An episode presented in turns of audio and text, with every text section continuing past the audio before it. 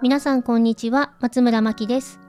こちらのラジオでは教育オタクの私が日々実験をしながら不安を解消するために集めた子育てのコツや対応法それらを通して私が考えたことなどをお話ししています。毎日の子育ての不安やお悩みが減り少しでも子育てが楽になると嬉しいです。皆さん明けましておめでとうございます。年末年始はいかがお過ごしでしたか？私は家族とゆっくり過ごしながら読みたかった本を読んだり時間の使い方について改めて考えたりしていました。ワークスタイルはいろいろな形があって私もこれまでいろいろと変化してきました。共働き時代を経て、えー、主人の転勤出産を経験して専業主婦になりそこからお家で働く選択をして今に至りますが一度専業主婦で子育てメインで生活していたところからお家で仕事をするとなるとそれなりに問題も発生しています。そこで今回は専業主婦からお家で働く私が抱えている問題点3つとそこから考えた対策について実践していることも合わせてお話しさせていただきます。まず問題点ですが、夏休みや冬休みなどの長期休みの時の時間の確保と子供に仕事をしていると認知してもらうこと周りのママ友との関わり方になります。現在のような活動を始めてからもう少しで3年になりますが幼稚園時代は役員さんの仕事があったりお付き合いがあったりといろいろ忙しくて日中は1時間自分の時間が取れたらいい方でした3年といっても2年間くらいは不定期で子育て講座をしたりクレイテラピーの手術をしながら資格取得のための勉強をしていた感じです。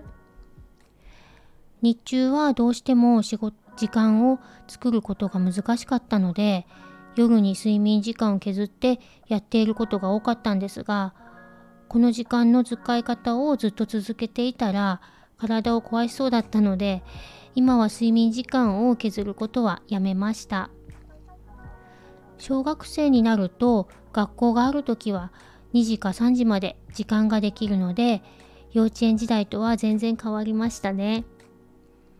で1つ目の夏休みや冬休みなどの長期休みの問題ですが私は今まで時間をどう捻出するかということばかりに意識が向いていて結局時間が作れなくてイライラしていたんですね。でも時間がいつもより取れないことは当たり前なのでやることを減らすということでどうにか乗り切るしかないという結論になりました。なので何をやるかが重要で削れるところは削ることにしました。やりたいことはかなり諦めたんですが仕方がないと割り切ることにしました。今まで諦められない割り切れない時間をどうにか作ろうとするも、えー、結局作れずにイライラするの繰り返しだったんですが最初からスケジュールに入れていないと意外と焦ったり消化不良を起こすこともなく過ごせています。あと朝活をしたくて何度か試しているんですがうちはどうしても子供が一緒に起きてきてしまうんですよね。でも子供も成長しているので朝活もいつかできるようになるはずと思って気長に試しているところです。なので長期休み中は夜に仕事をすることもえー、期間限定で取り入れています。次に2つ目の子供に仕事をしていると認知してもらえないということなんですが子供が帰宅してからはほぼいつもと変わりない生活になりなるので私が仕事をしているということがなかなか伝わらないんですね。でも理解してもらわないと夏休みや冬休みはもちろんですが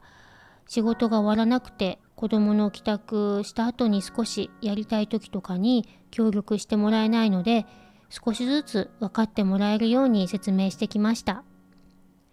ただ仕事仕事をしていると言っても想像できなくて理解しにくいようだったので具体的に今この資料を作ったよと見せたり今日はこんな人と話したよと一日のスケジュールを教えたりしてきました。最近やっと仕事の内容は分かってきたような気もするんですが仕事をしていてもゲームをしている時以外は話しかけてきますしもう全然まだまだなんですがこの状態がずっと続くわけではないと思いながら過ごしています。ちなみに今ゲームし始めたのでラジオを撮りに来ました。でも本当に少しずつなんですが協力してくれるようになってきたので気長に諦めずに行こうと思います最後に周りのママ友との関わりなんですが家で仕事をしているとお子さんを預かってほしいということがたびたびあるんですね。余裕がある時は全然いいんですがそうじゃない時は申し訳ないんですが自分の仕事を優先しようと今年は思っています。皆さん忙しいのでお互い様なんですができる時は引き受けるというスタンスでいこうと思っています。ということで夏休みや冬休みはやることよりも細々でいいからやめないように続けることを目標にしています。そして足りない分は 1, 1、2時間くらい夜子供が寝た後などで補填するようにしてなんとか過ごしています。また、あのうちは事情があって学童には行っていないんですが長期休みに限らず学学校がある時でも学童に行っているような時間は仕事ができる環境のままにしています。なので子供のお友達が遊びに来ても仕事を隙間時間にできるようにリビングでパソコンをつけたままにしています。ということで当たり前のことばかりだったかもしれませんが冬休み中時間がなくて何もできないと落ち込んでいるママさんもいらっしゃるかもと思い私の現状をお話しさせていただきました子供の悩みも時間が解決してくれることがほとんどで子育てしながら仕事をすることの悩みも子供の成長とともに解決していくこともあると思いますママさんが頑張っている姿はお子さんにも必ず伝わっていると思いますし細々でもいいので続けながら一緒に乗り越えていきましょうね。最後にご案内ですが、今月のママカフェを1月24日の火曜日と1月27の金曜日に予定しています。テーマは子供の読解力を伸ばすために家庭でできることです。読解力は国語に限らず様々な面で必要な力となりますので、ぜひこの機会にポイントをお伝えさせていただきます。ママさん、ママさん同士が気軽にお話しできる一期一会のゆるい勉強会になりますので、えー、日々の子育てのストレス発散の場としてご活用いただけたらと思います。